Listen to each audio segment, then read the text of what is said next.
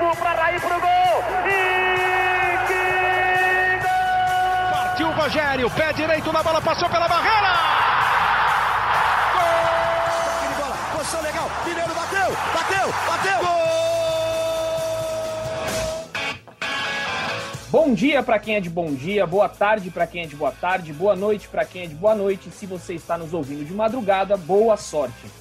Não tem a voz aveludada de Leandro Canônico, vocês perceberam aí, e nem o carisma de Marcelo Razan, mas eu, Eduardo Rodrigues, tentarei fazer jus a esses craques que apresentam esse podcast aqui. Começamos agora o podcast GE São Paulo número 71. E já que Marcelo Razan e Leandro Canônico chinelaram hoje, não estão aqui no podcast, é, convidei, tem um convidado aqui, ó, você que tá, está nos ouvindo, eu tenho certeza que você já viu esse homem na TV, porque ele está em todas. Você assiste Brasileirão, ele tá, a Série B ele tá, Série A1 do Paulista ele tá, Série A, ele tá em todas. Está aqui com a gente hoje Fernando Vidotto, o homem que mais aparece nos canais Globo. Muito prazer estar aqui no São Paulo, no podcast GE São Paulo. Aliás, né, para corrigir uma dívida que o GE São Paulo tinha comigo, comigo de nunca ter me convidado antes se eu sou tão famoso assim, se eu estou em tanto lugar, porque eu não fui convidado antes. Você vê o tamanho da mentira que o Eduardo já colocou na abertura porque do você, programa, mas é uma você, honra. Porque provavelmente você está na frente da TV e não tem espaço para gente, cara. Tanto que no primeiro convite estou aqui. Vai ser um prazer falar com os amigos sobre o São Paulo Futebol Clube. Muito bom, Vidotinho. Seja bem-vindo. Tem muita coisa para a gente debater. E, como sempre, estão aqui ele, Leonardo Lourenço. Tudo bom, Leozinho? Vocês, eu, eu, queria que vocês vissem hoje o cabelo de Leonardo. Que maravilha está. Pena que o podcast ainda não tem imagem, mas vamos providenciar isso. Fui muito elogiado pela, pela minha mãe e pela minha avó antes de sair de casa hoje para gravar o podcast. Queria aqui desejar boa sorte a você, Eduardo, a nossa terceira opção na apresentação desse podcast. É quase o nosso Alexandre Pato, quando ele ainda fardava a camisa tricolor. E também mandar um abraço pro Vidotto, né, cara? O cara que finalmente aparece no nosso podcast é o nosso Trellis. Pintou. Vidotto pintou. É isso aí, cara. Aí, gostei. Chega de piada. Vamos falar sério agora. Gostei aí da, das suas comparações. O Trellis, inclusive, que entrou e marcou gol contra a LDU. Então, o Vidotinho aí marcando já. Pode ser que marque um gol hoje aqui com a gente. E eu sou quase o sub-20 do Flamengo, né? Para quem acompanhou aí, entrou o sub-20 do Flamengo, eu sou a última opção. E aqui embaixo de mim na tela, tem ele, Felipe Ruiz, o Praz, com corte de cabelo também, um estilo bem mais mais tranquilinho. Neutro. Tudo bom, Tudo bom, Eduzinho? Corte mais neutro, né? Não tive a ousadia de, de Leozinho, a ousadia de Hernan, que também tá com uma cabeleira grande, e desses, desses homens aí que, que enobrecem. O Vidotto me cobrava muito também, sempre me falava, sempre te escuto e você não me, não me coloca no podcast do São Paulo está aqui hoje, vamos debater muito. Gravamos uma matéria especial sábado durante o jogo com torcedores são paulinos na Austrália. São Paulo já tinha empatado na Austrália quando a gente estava gravando, o Dini já era cobrado na Austrália. Então falaremos muito sobre o jogo, até sobre essa gravação, e é uma honra ter o Fernando Vidotto aqui e você apresentando também, Edu. Então a gente já vai começar é, exatamente com, com, essa, com essa pauta aqui. É, no sábado, São Paulo empatou em 1 a 1 com o Internacional lá no Beira Rio. É, o Fernando Vidotto e o, e o Prazo, como ele já adiantou aqui, fizeram uma, uma reportagem bem legal no, no Globo Esporte dessa segunda-feira, e por isso que eu tive o insight de falar, pô, vamos chamar o Vidotto, por que, que o Vidotto nunca esteve aqui? Foi a pergunta que eu fiz. E aí eu mandei a mensagem para o Vidotto, e eu já vou abrir o microfone para ele, para ele comentar sobre esse jogo, o que ele viu, como que foram as suas impressões sobre o empate do São Paulo. Ah, foi um jogo do São Paulo e que, mais uma vez, o time joga bem e, e, não, não ganha. Então, talvez o São Paulino já tenha ouvido essa história algumas vezes aqui nesse podcast. E aconteceu, foi realmente o São Paulo foi bem. A gente, durante essa reportagem, né, e aí não é só a minha voz falando, a gente assistiu o jogo junto com o Murici Ramalho. E essa foi a opinião do Murici, até o Caio falou também disso hoje no Globo Esporte, e foi isso. São Paulo jogou melhor que o Internacional é, durante todos os 90 minutos. Né, o Internacional, no segundo tempo, teve um jogador expulso mas o São Paulo já jogava melhor antes, é, tomou um gol numa jogada de bola aérea, a bola cruzada, o Thiago Galhardo que está fedendo a gol, é impressionante, a bola encosta nele, é gol. Então não podia também ter tido o espaço que teve na área. Fez o gol e outro que fede a gol é Luciano Ronaldo, impressionante. Ele nem viu a bola chegar nele, teve um desvio do Pablo e fez o gol. E o São Paulo depois no segundo tempo também seguiu dominando a partida, também depois com um jogador a mais E aí, outra história que a gente ouve muito, falta saber finalizar, porque teve pelo menos três boas chances cara a cara com Lomba, que estava num belo dia também, mas não conseguiu matar o jogo. Então, é quase histórias repetidas, né? Uma partida do São Paulo. Prazeira, você também acompanhou o jogo ali do lado do, do Vidotto. Eu sei que você é um cara crítico, você tem opiniões sempre fortes com esse time do São Paulo, apesar de de vez em quando eu discordar de você de algumas, algumas opiniões, mas queria saber o que, que você viu, quais foram as suas impressões desse 1 a 1 Vamos, vamos lá, Edu. É, eu concordo com o Vidotto na, na, seguinte situação de que o São Paulo jogou melhor os 90 minutos. O Murici falou isso. Diniz, questionado na coletiva, também bateu nessa tecla de que jogou melhor os 90 minutos.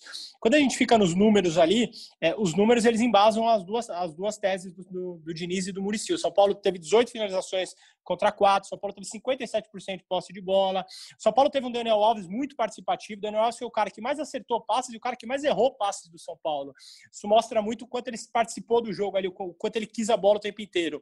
Acertou 74 passes e errou 15. Reinaldo também errou 15. Agora, a grande crítica é, é a teimosia do Diniz a falta de mudanças é, desse São Paulo. São Paulo jogou o segundo tempo é, meia hora com um jogador a mais. É, as alterações do Diniz foram todas no sentido de afunilar o time, de deixar o time jogando muito por dentro. O Murici falou isso pra gente e o Diniz até chegou a concordar na coletiva.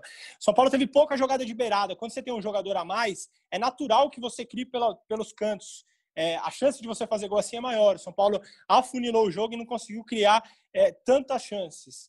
O setor defensivo, que a gente tanto bate na tecla. O Inter chutou quatro vezes e fez um gol. O Inter não criou tanto, mas mais uma vez fez um gol em jogada aérea, que é um problema do São Paulo recorrente nos últimos jogos. É, é o oitavo jogo seguido que o São Paulo toma gol.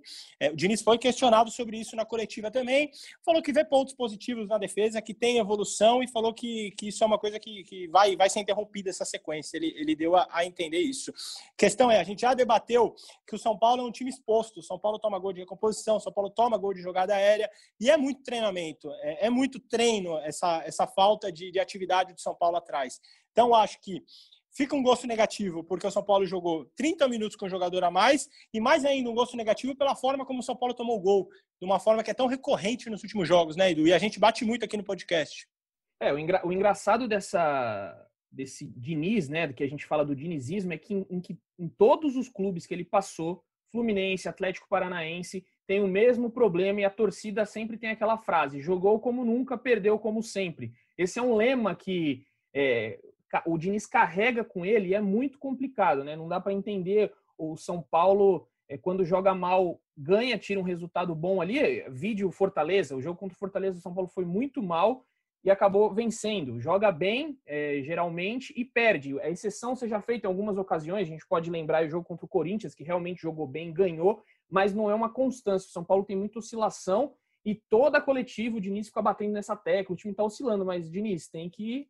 A torcida não pode mais esperar eh, consertar, né? Já está chegando na reta final, tem o um jogo contra o River que a gente vai falar daqui a pouquinho. Mas antes, vou deixar o Vidotto falar ali que ele levantou a mão. O microfone é seu. É, inclusive sobre isso hoje, o Caio Ribeiro, e antes da. A gente gravou com o Murici antes de começar a partida contra o Internacional, e ele falou exatamente disso, que ele gosta da forma que o Fernando Diniz joga, mas que tem que mexer na defesa, né? E todos esses números que o, que o Edu passou, aliás, o Edu não, o Praz passou, e inclusive o São Paulo, né, agora são cinco jogos seguidos sem vencer, e o Caio Ribeiro falou sobre isso também, que às vezes quando você vai jogar contra o binacional lá na altitude, é o momento de você mudar uh, o, jeito de jogar. Quando você vai jogar contra o River fora, tem algumas. Não é mudar o jeito de início sempre de jogar, mas em algumas partidas, em alguns momentos específicos da partida, que isso deveria mudar. Né? E, o Diniz, ele tem o jeito dele de pensar, de agir, né? de fazer o São Paulo jogar, e ele realmente não muda disso, não, não mexe nisso. Quando dá certo, mérito dele, mas é, os resultados não têm aparecido nesses últimos jogos. Concordo plenamente e até acho, já falei que já defendi que a zaga deveria ser Bruno Alves e Diego, com o Léo na lateral esquerda. O Reinaldo, embora seja é, um dos jogadores que mais criem chances de gol para o São Paulo com assistência, não está bem defensivamente eu faria essa mudança. Mas agora, é, rapidinho, passar para o Léo, para o Léo comentar o seguinte. Léo, o São Paulo é o terceiro colocado com 19 pontos do Brasileirão. Você acha justa essa colocação? São Paulo é, estaria mesmo, é correta essa terceira colocação ou São Paulo não deveria estar ali? Ah, São Paulo tem jogado. Na verdade, sim, os outros times também não, não, não têm apresentado nada muito né, concreto, algo que você aparente, que, que aparente algum time mais dominante tal. A gente ficou aguardando que o Flamengo fosse esse personagem. É, mas esse é um campeonato completamente atípico, com tudo aquilo que a gente já sabe o que está acontecendo. E esses episódios vergonhosos que a gente, que a gente tem testemunhado rodada a rodada. É, o São Paulo está fazendo o papel dele, tá, tá jogando, tá, tá vencendo quando pode vencer, empata quando empata e, está lá na terceira posição. Não é, não é uma posição que a gente estava imaginando, talvez no campeonato, no começo do campeonato, logo depois de uma eliminação frustrante ali no Paulista. Talvez seja até surpreendente ver o São Paulo na terceira posição, mas a verdade é que nenhum outro time também mostrou algo além do que o São Paulo tem mostrado. Talvez o, o Atlético Mineiro ali com, com, com o São Paulo tenha, a, tenha um pouco mais de brilho do que as outras equipes, não à toa tá, tá lá em cima. Mas a posição do São Paulo é justa, não tem, não tá, não tá fora do que o time tem apresentado, não. Concorda, Vidoto? Deu, é, por, é, por isso, é por isso que a gente não convidava. Ele não consegue nem ligar o microfone, cara. Não consegue tirar o mute. Meu teclado parou de funcionar aqui, mas enfim, eu concordo. Eu concordo porque justamente por isso, porque ninguém tá, tá se destacando, né? Até, até enquanto vocês estavam falando, abri a tabela aqui. São Paulo em terceiro com 19 pontos, até o Fortaleza, que é o nono, é, são três pontos de diferença. Fortaleza tem 16, então tá um campeonato muito igual até por falta de alguém se destacar. Né? O, o, Galo realmente é o único que tem se destacado um pouquinho e abriu aí do São Paulo cinco pontos. Então, é, começa a se destacar um pouquinho mais, mas eu acho que falta nisso. E o São Paulo fez boas partidas também, né? Não é falar que foi tudo ruim. Então, eu acho que a terceira colocação tá, tá justa até pelo campeonato que tem sido. Estou, estou de acordo com, com os nobres companheiros. Se a gente é, pegar um recorte dos últimos três campeonatos brasileiros, a gente vai ver que esse é o mais disputado, disparado. Em 2017, a gente lembra que aquele Corinthians do Carilli é, ganhou praticamente no primeiro turno do campeonato. Em 2018, aquele Palmeiras do Felipão, mesmo sendo um time que oscilava, mas também abriu uma distância com um time até reserva. O Felipão é, poupava alguns jogadores e, e, mesmo assim ganhou com certa tranquilidade.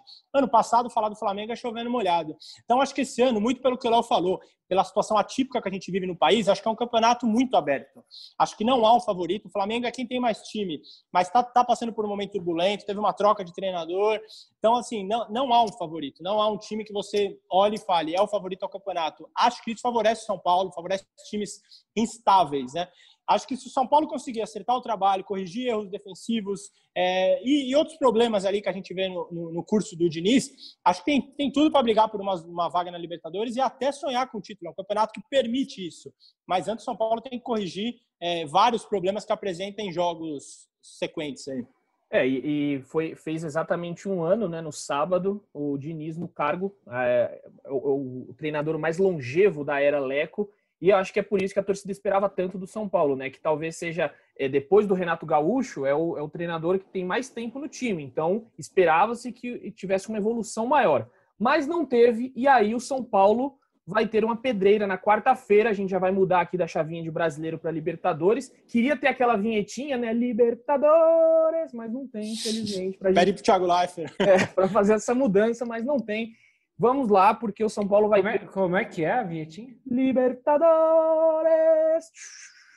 Eu não tenho tanto. Meu primeiro dia, meu primeiro dia de estagiário no Globo Esporte foi produzindo esse. Olha aí, é sua, essa tá vinheta. Tá vendo? A culpa, culpa é sua. A culpa é tua. Tá na tua conta. Imagina, eu, cheguei, eu, eu, sou um dos que ajuda a jogar. Na, procura essa vinheta aí na internet para assistir. Tem uma hora que joga papel higiênico no, no pessoal de figurante ali, de, de, policial militar. Eu sou um dos que joga papel higiênico ali. Que isso? Você acertou, que não? Maravilhosa. Que Revelação. Acertei. Ah lá, que maravilhoso. Tá aí, ó. Revelações nesse podcast. E já que entrou nesse clima de Libertadores Sul-Americano, São Paulo, nove e meia da noite, às 21h30, pelo menos aqui no Brasil, né? Porque segundo o Vidotto, agora na Austrália vai ser um horário diferente. Lá eles já vão saber no dia seguinte se o São Paulo está eliminado ou não, porque é muito difícil. A, a missão do São Paulo é, vai ter que vencer do River Plate em Avejaneda. O Monumental de Nunes está em reforma, então escolheram um estádio independente para jogar. E aí, Leonardo Lourenço, o que o São Paulo precisa fazer para se classificar para as oitavas de final da Libertadores? Está quase impossível, uma missão quase impossível para o São Paulo. É isso mesmo? É isso mesmo. Se a gente viver no, se a gente é, considerar apenas o mundo real, o São Paulo só sobrevive se vencer o River Plate. É, existe uma chance teórica apenas de o São Paulo continuar vivo na Libertadores sem empatar, mas isso obrigaria o time a tirar uma diferença inacreditável de 11 gols na última rodada. É difícil imaginar que isso possa acontecer. Então, ao São Paulo, é, você estava falando aí, né, que o Diniz tem um, o, o, o modelo passado de como é que é, Edu, que você estava falando? Joga, joga, joga bem e perde como nunca? Como que é? Joga é, bem sempre? Joga, joga como sempre, perde como nunca. Pois é, dessa vez ele não tem opção. Ele pode até jogar mal desde que ele vença, que é a única opção que ele tem para continuar na Libertadores e evitar uma frustração maior do que a eliminação no Paulista, pelo menos na minha opinião, porque o São Paulo ser eliminado na fase de grupos da Libertadores é uma tristeza. Fernando Vidotto, que, que você acha que vai acontecer? Já vou pedir palpite aqui. O que, que você acha que acontece lá na quarta-feira com, com o River Plate? E Eduardo gosta de um palpite impressionante. Eu cara. gosto, eu gosto, eu gosto de colocar na saia justa. Eu estou fazendo aqui o simulador, é daqui isso. a pouquinho eu vou falar sobre ele, mas eu quero o palpite de Fernando Vidotto. Olha, eu achei que você ia me perguntar se o São Paulo já estava eliminado na Austrália, né? Que a gente fez a é verdade, mas você pode já emendar isso aí, já se está eliminado ou não. É seu palpite. Não, o São Paulo não está eliminado, mas é uma tarefa quase impossível. Eu até, quando vocês me convidaram, eu já imaginei né, que esse tema viria, e aí eu fui, para anunciar a trombeta do apocalipse, eu falei, deixa eu buscar boas lembranças para o nosso São Paulino que ouve aqui o GE São Paulo. Lembrei da Libertadores de 2016, mas a situação era muito melhor. Lá foi difícil, foi sofrido. No último jogo contra o The Strongest, com o Michael, o Michael God of Zaga no gol, porque o Denis foi expulso. Enfim, foi um negócio é, horroroso. Mas ali o São Paulo ainda dependia de si mesmo, né? Tinha que ganhar aquele jogo, acaba empatando, não podia perder de nenhum jeito e classificou ali na Bacia das Almas.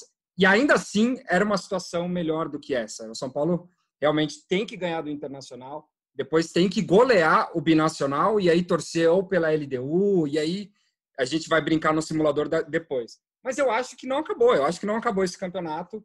Até alguns jogos nessa Libertadores, né, somente os dois jogos no Morumbi, vai de São Paulo contra a LDU e até em alguns momentos do São Paulo contra o River Plate mostram que não é impossível e os adversários também não são o, o bicho de sete cabeças. Eu acho que o São Paulo consegue sim vencer o, o, o River Plate. Dei uma boa resposta? Cheguei a responder? Pô, um deu sua opinião, deu sua opinião que não Eu gostei. o campeonato. Eu vou dar a minha daqui a pouco, que é totalmente contrária à sua, mas vou deixar o prazo antes de falar. Eu, o, o, o, grande Fer, Vidotto, é, tentou buscar momentos que, que trariam força para a torcida São Paulina. Eu acho que tem um nesse milênio que, que poderia é, se equiparar a esse. Em 2008, aquele título de São Paulo brasileiro, São Paulo perde para o Grêmio na primeira rodada do retorno e o Grêmio abre 11 pontos. As estatísticas, os matemáticos davam 1% de chance de título para São Paulo, que virou até camiseta depois, é, em alusão à conquista. Ali eu acho que é uma coisa parecida, assim, um cenário é, semelhante. O Murici estava cobrado na época, é, houve reunião depois desse jogo contra o Grêmio e o São Paulo embalou para o título depois. É, acho que é um milagre, tem que ser um milagre. O São Paulo não tem outra opção, tem que ganhar do River Plate na Argentina e depois torcer por um empate do River contra a LDU em casa, que é um resultado bem improvável também. O River tem mais time que a LDU, joga em casa, sem altitude mas esse pode acontecer. Esse tem uma porcentagem de chance de acontecer. Então, ao São Paulo, só resta ganhar o jogo, não tem como.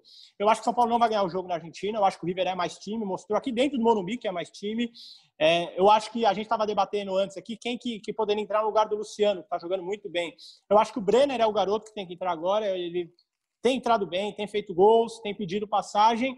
Acho que o, o, o Pablo pode até render mais é, se o Brenner estiver mais próximo da área. É, mas acho que São Paulo, para finalizar, acho que São Paulo não ganha do River e acho que, acho que é eliminado quarta-feira na Argentina. Deixa, deixa só eu, para ilustrar o tamanho, da, o tamanho do problema que o São Paulo tem pela frente. É, vencer o River não garante que o São Paulo chega na última. Não garante, não. Vencer o River não significa que o São Paulo chega na última rodada dependendo só de uma vitória sobre o Binacional, o que é praticamente uma obrigação de São Paulo, porque não dá para não vencer o Binacional em casa vencer o River significa que o São Paulo ainda vai ter que torcer, além de vencer o Binacional, ainda precisa torcer para que o River não vença a LDU jogando em Avedianeda, jogando em casa. O River está com o Monumental fechado para obras, está jogando no estádio do Independiente.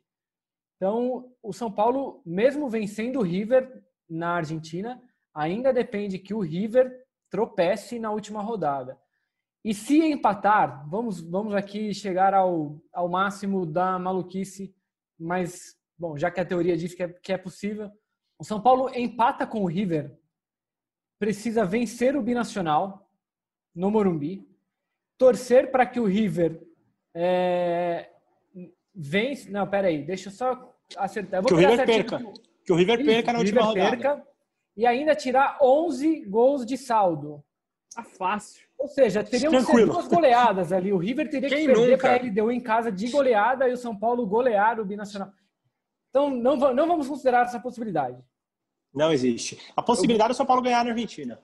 Eu vou baixar aqui, eu vou tomar a liberdade de baixar o espírito de Leandro Canônico em mim.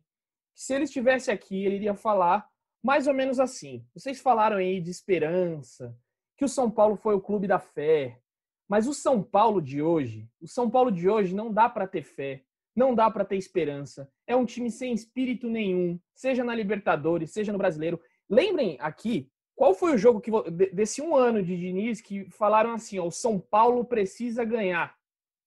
E ele ganhou. Eu acho que teve apenas um, que foi o 2 a 1 contra o Inter no Morumbi, que foi o gol do Anthony e do Vitor Bueno. Só, mais nenhum. Quando o São Paulo realmente precisava ganhar, ele não ganha, ele não ganha. Esse time não sai muito do lugar. Então, baixei aqui o espírito de Leandro Canônico para dizer que o São Paulo, para mim, já está eliminado, ficar fazendo conta, tem que focar no Campeonato Brasileiro agora. O Luciano volta para o brasileiro, né? Ele vai poder até jogar contra o Binacional na última rodada da Libertadores, que a suspensão dele vai acabar. Mas sem o Luciano é muito difícil. O único cara que eu vejo hoje que tem garra ali, além do Daniel Alves, é o Luciano. Ele dá sangue para o time. Você vê a vibração que ele dá ali no gol do Inter com, com vontade, com garra. Se é um outro jogador, sai correndo ali para abraçar os companheiros, mas não tem garra, não vejo nesse time, não vejo fé, não vejo esperança, não vejo nada de, de, de alento para a torcida do São Paulo. Resta um milagre, como disse o Vidotto ali, acho que todos os três, né? Vocês três falaram de um milagre que eu acho que resta para o São Paulo. E eu estava fazendo aqui no simulador é, do GE também, coloquei aqui, ó, só para falar para vocês, coloquei um 4 a 0 para a LDU contra o Binacional e o São Paulo vencendo de 2 a 1 do River. Nesse, nesse cenário, tá 12 pontos para a LDU, 7 para o River, 7 para o São Paulo. Só que o, o saldo de gol é 10 a 1 para o River. Aí, próxima rodada, última delas, São Paulo e Binacional no Morumbi, dia 21. Vamos colocar aqui que o São Paulo ganha de 5 a 0, o que eu acho também muito difícil, embora seja o Binacional. O River, se empatar com a LDU, são Paulo está classificado em segundo. Vai ficar LDU com 13, São Paulo com 10 e o River com 8. Ou seja, se o São Paulo ganha do River, ganha do Binacional e tem um empate do River e LDU, eu, na minha concepção, é o melhor cenário possível. Que é o River e a LDU empatar na última rodada e o São Paulo ganhar do River. Não é tão complicado, mas se torna complicado pelo que a gente vê o São Paulo apresentando nos últimos jogos. Então, eu não tenho muita esperança nesse time, não. É a única chance, Edu, a única chance do São Paulo se classificar é essa que você falou, contando com esse empate na última rodada, que é improvável, mas possível, entre River e LDU. É ganhar na Argentina e, e contar com esse empate. Sobre o Luciano, que você falou, o jogo de sábado deixa muito claro isso.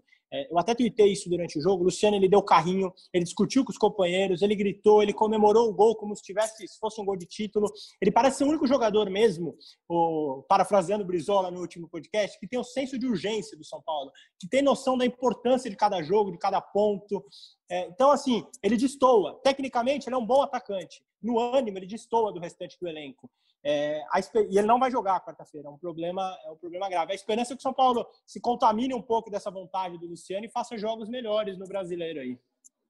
E já que a gente entrou nesse tema Luciano, o, o Praz ali no minutos antes ele deu uma de Eduardo e já furou o, o cronograma, furou a nossa cartilha aqui de temas, mas você já deu a sua opinião. Perdão. Tá tudo perdoado porque eu faço isso sempre, então eu não posso reclamar disso, né? Mas você já deu a sua opinião que você colocaria o Brenner no lugar do Luciano. Daqui a pouco você pode aprofundar um pouco mais nisso, mas vou começar com o Léo, que está aqui do meu lado esquerdo da tela. Você não está nos ouvindo e não vai poder ver, obviamente. Mas, Léo, quem você colocaria no lugar do Luciano para enfrentar o River? Cara, hoje eu acho que eu acho que o Prazo tem razão. Eu também acho que o, o Brenner talvez tenha tenha condições de substituir ele. Ele entrou, tem feito gols quando entra, mas eu acho que o, o São Paulo tem que tem que resolver lá atrás primeiro, né? Óbvio que perder o Luciano, o cara que está fazendo um monte de gol aí é, é um problema. É, já ficou claro contra a LDU lá no, no Equador e contra o River também, quando, na, no primeiro jogo ali em casa. Mas o São Paulo não pode ficar tomando tanto gol como tem tomado em todos os jogos. É, e vai enfrentar um time que é muito bom, que está junto há anos ali, que, que, que se conhece melhor do que ninguém. É... Para o ataque, eu acho que é isso, é o Brenner, talvez. É, acho que é o Brenner, eu, eu apostaria no Brenner mesmo. Mas o problema do São Paulo está lá atrás, tem que resolver lá atrás. É, dá muita brecha, tem muitos problemas defensivos. E acho que é isso. Vidoto? Eu seguirei com os amigos também. Eu acho que na, na condição do São Paulo tá, o Brenner pode ser um, um, jogador que tem um pouco mais de cancha dentre todos esses do, do, reserva que não tenha cancha, né? Mas ele tem histórico de gols aí importantes, muitos gols contra o Corinthians. Então, por exemplo, algo que talvez é, mostre que ele possa não sentir um momento desse. E para o segundo tempo, olha só, em polêmica, eu iria de Trellis, tá precisando do gol. Ele é um cara que ele entra bem no segundo tempo, ele tem gols importantes pelo São Paulo em 2018. Então ele fez, inclusive, um dos gols na LDU. Ele, ele é um cara que entra meio sem sentir o jogo, nesse sentido de não sentir o peso. Ele entra ali no segundo tempo, geralmente, entra meio doidão. E às vezes ele faz um golzinho.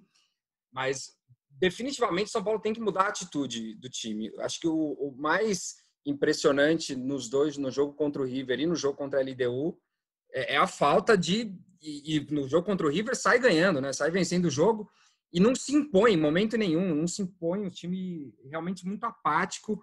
É, uma certeza para o jogo contra o River é que o São Paulo vai sofrer um gol, né? Porque a, o torcedor às vezes pode ter a esperança, ah, mas de repente faz um golzinho e de repente tenta segurar. Não consegue segurar. O São Paulo sofre gols, é, tem sido muito inconstante a zaga mesmo com a entrada do Diego e do Léo, eu concordo. Eu gosto do, bastante do Diego e do Léo, mas eu acho que eu concordo com o Edu, acho que foi o Edu, né, falou logo no comecinho ali que eu colocaria de repente o Bruno Alves com o Diego ali para botar um cara com mais peso ali junto de um garoto que está indo bem. Eu acho que poderia dar uma, uma segurança maior dentro da área ali na cabeça da área do São Paulo.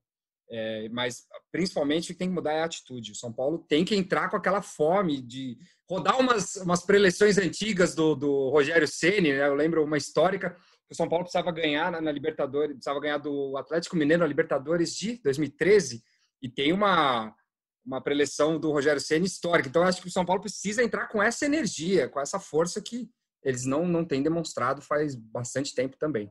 Praz, você já falou que é o Brenner, né, que a sua preferência, mas Desenvolva mais a sua tese aí, a sua teoria, por que, que você gostaria de Brenner no ataque de São Paulo? Primeiro, primeiro ponto só, né, Edu? Landroca não veio, mas se representou aqui na voz de Fernando Vidotto. O, o Fernandinho, o Landroca é um dos maiores defensores de Trellis que eu já vi, sempre pede Trellis jogando. E o tempo mostrou que o Landroca tinha razão. O Trellis entrou bem contra ele, deu lá, fez um belíssimo gol de perna esquerda. Contra o Inter, Assim, tá. tentou bastante, né? No... Eu vou só contar um bastidor aqui, né? O Trellis fez o gol é. contra a LDU, a gente tem os nossos grupos aqui de trabalho, né? Do podcast, ele falou, eu avisei. Então ele deu aquela... é o defensor número um de Trellis, Santiago Trellis. Levantou a plaquinha, né, Edu? Eu já sabia. Eu, eu já sabia. Se tivesse aqui, eu acho que ele falaria Trellis pro ataque. Não, não tenho muitas eu... dúvidas disso. E eu também acho, tenho, tenho essa impressão. É, sobre o Brenner, o que, que eu acho que, que, ele pode acrescentar? O Pablo ele joga um pouco isolado nesse time, não é, não é defendendo o Pablo, acho que ele tecnicamente ele está abaixo do que ele, do que ele já jogou nessa temporada mas ele joga isolado. Ele, ele recebe muito a bola para fazer um pivô que não é a dele. Ele não é jogador para jogar de costas que o Trellis já consegue fazer, como no segundo tempo fez em alguns lances. Eu acho que o Pablo precisa de alguém mais próximo, de uma espécie de um segundo atacante, que o Vitor Bueno não tem feito. O Vitor Bueno vem pegar a bola mais atrás, joga mais pela esquerda como um ponta. E, e o Pablo fica isolado. Recebe a bola, tá sempre no meio de dois, três zagueiros e tem que jogar de costas. Eu acho que o Brenner é um cara que tem mais o ofício do gol, que joga mais próximo do gol. Acho que ele pode ajudar um pouco o Pablo ali naquela tabela, naquela aproximação, no 1-2 acho que ele pode crescer um pouco o futebol do Pablo. O Diniz falou sobre isso na coletiva, não sobre a dupla, mas sobre o Pablo. Como que o Pablo já jogou bem essa temporada e caiu de rendimento. O Diniz fala isso, que, que sentiu que o Pablo caiu, mas que ele, que ele acha que, que o Pablo ainda pode retomar o bom futebol. Eu, eu iria de Brenner justamente por isso. Acho que é um jogador que pode complementar o Pablo ali, pode tirar um pouco mais do, do, do Pablo do que ele vem rendendo até agora. Uma, uma coisa interessante dessa nossa discussão é que a gente está debatendo aí quem é o, a dupla ideal do Pablo. E até no antes da, da pandemia, antes da parada do futebol, a discussão era que o Anthony não jogava nada. E hoje a torcida do São Paulo vê a falta que o Anthony está fazendo. É aquela velha história, né? A gente só dá valor depois que perde. A torcida do São Paulo tem mais ou menos isso com seus jogadores. Só dá. Fez gol, né, Edu? Fez gol. O Anthony fez, fez, gol pela Ajax de novo já. de perna direita, né? Já fez Exatamente. dois em jogos oficiais. Jogos oficiais, está jogando muito no, no Ajax. É, aí o pessoal vai falar, ah, mas no campeonato holandês. Não pense que o campeonato brasileiro é muito diferente do holandês, não. Então aqui ele poderia fazer a diferença. Acho que o São Paulo está sofrendo muito sem um, um, velocista. Tem o Paulinho Boia, mas a gente sabe das limitações. O Paulinho Boia não chega nem perto de ser um Anthony, de ter a jogada de linha de fundo, de fazer uma tabela ali que ele fazia muitas vezes com o Juan Fran, com o Daniel Alves. Então eu vejo o São Paulo muito carente hoje por um, um jogador de lado. Um dos erros, na minha opinião, é, do Diniz foi não pedir um jogador logo depois da saída do Anthony. Eu acho que ele deveria ter pedido, ó, preciso de um jogador de lado de campo. Por que ficar esperando do Paulinho Boia, ficar esperando pelo re retorno do Rojas? Ninguém sabe como o Rojas vai voltar. Aí perdeu o Everton, que era um jogador que podia fazer é, essa ponta, e o São Paulo não tem. Eu gostaria muito, no, no time ideal, é, eu colocaria o Paulinho Boia, porque eu gosto de daqueles alas mais rápidos, habilidosos. Eu acho que poderia quebrar linhas do, do River mas o Paulinho Boia não mostra é, que, que é esse jogador, que pode ser esse jogador. Então eu acho que eu também iria de Brenner, mais pelo momento do Brenner do que, do que pelo estilo de jogo, porque o estilo de jogo do Brenner eu acho muito parecido com o do Pablo, e às vezes dá um bate-cabeça os dois ali. A gente pode ver que o Brenner entrou de titular e não fez nada nas vezes que entrou de Agora, titular. deixa, deixa eu só fazer uma observação, eu não sei se vocês, se vocês acham, mas a gente está aqui discutindo é, na antivéspera de uma partida decisiva para o São Paulo, uma solução para o ataque do São Paulo, e a gente está citando o Brenner, que é um garoto, o Trellis, que é um jogador que passou metade do ano sem ser relacionado, que jogou só as últimas duas partidas, porque não estava nem sendo relacionado.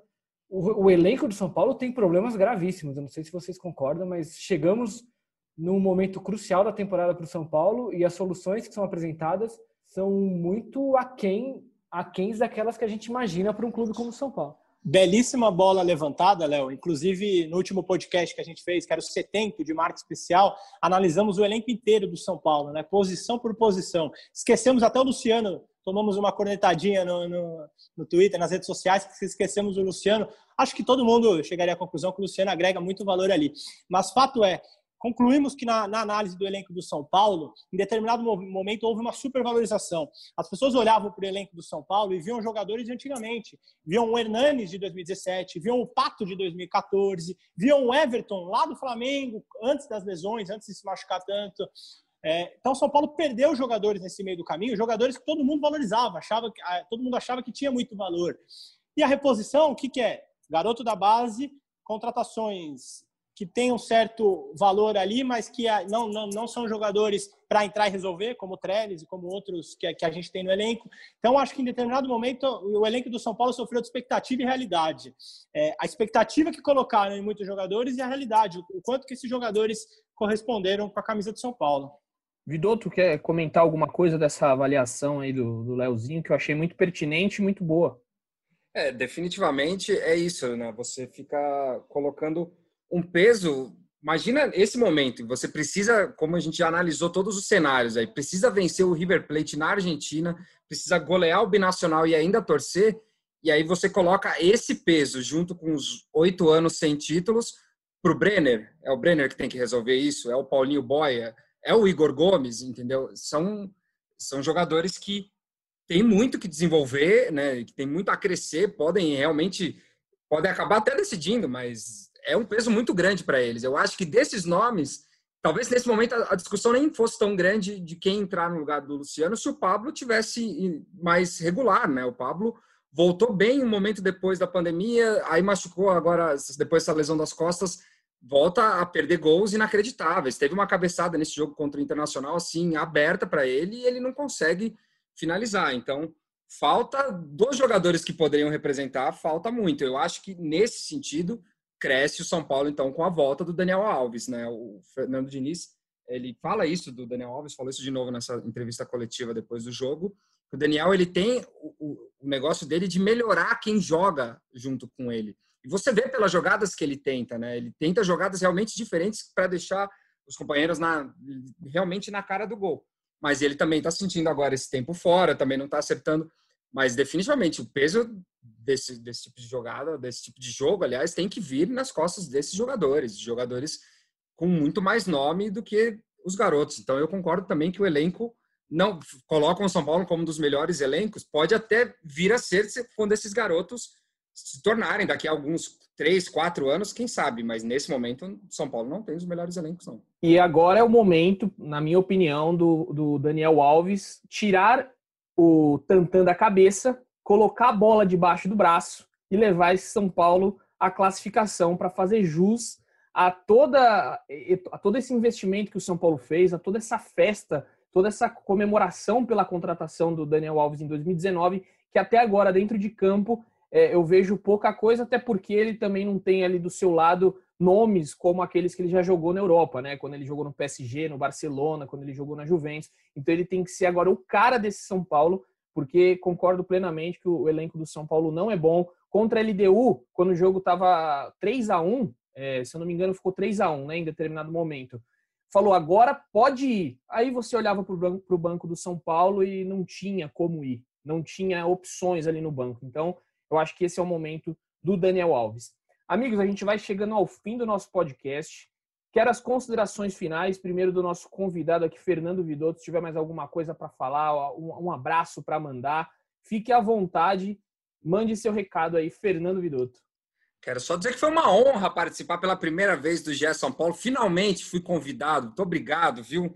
Eu acho que finalmente minhas indiretas chegaram no lugar certo. E, e queria dizer para o torcedor São Paulino aí que acredita, vocês viram que eu tentei, né? Eu tentei aqui ser uma voz de esperança nesse podcast, mas a situação do São Paulo não é tão esperançosa. Mas, né, o jogo, o jogo só acaba quando é jogado. Terminei bem com uma bela poesia. Muito obrigado pelo convite, amigos.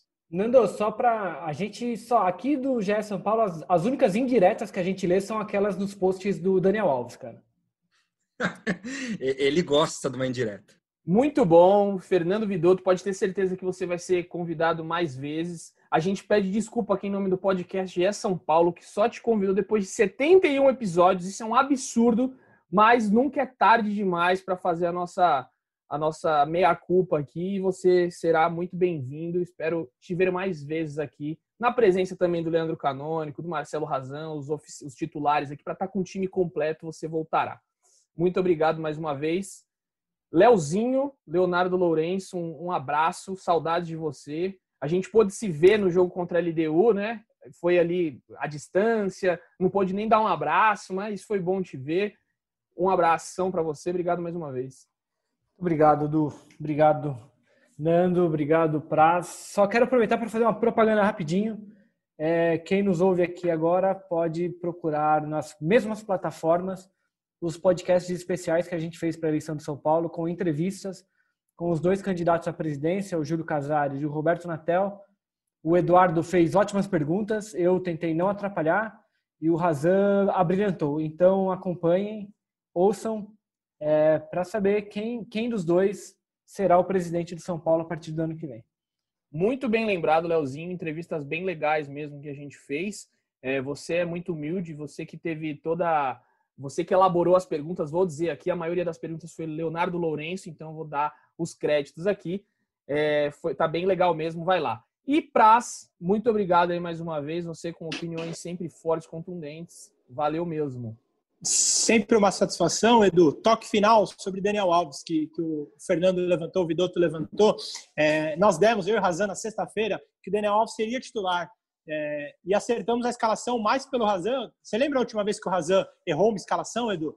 Acho que não tinha pandemia, não tinha nada disso, né? não erra. Ah. Marcelo Razan não erra. Ele é, é o dono Não tinha nem WhatsApp ainda a última vez que ele errou. não tinha nem WhatsApp a última vez que o Marcelo Razan errou uma escalação. Impressionante, o menino é um fenômeno. Mas sobre Daniel Alves, uma última informação: ele foi titular muito por, por vontade dele é, especulava se o Dini chegou a, a, considerar a hipótese dele ficar no banco e entrar durante o jogo. E ele falou que não, que ele estava bem, que ele queria jogar, jogou, foi, como eu falei, foi o jogador que mais acertou passos, que mais errou também, participou muito do jogo. É, eu acho que não há vida sem Daniel Alves no São Paulo, assim, o Daniel Alves é fundamental para a construção de time, é, então, assim, a gente entende o lado do torcedor que ficou bravo com com o post dele, com, com, com, a história do Tantan lá.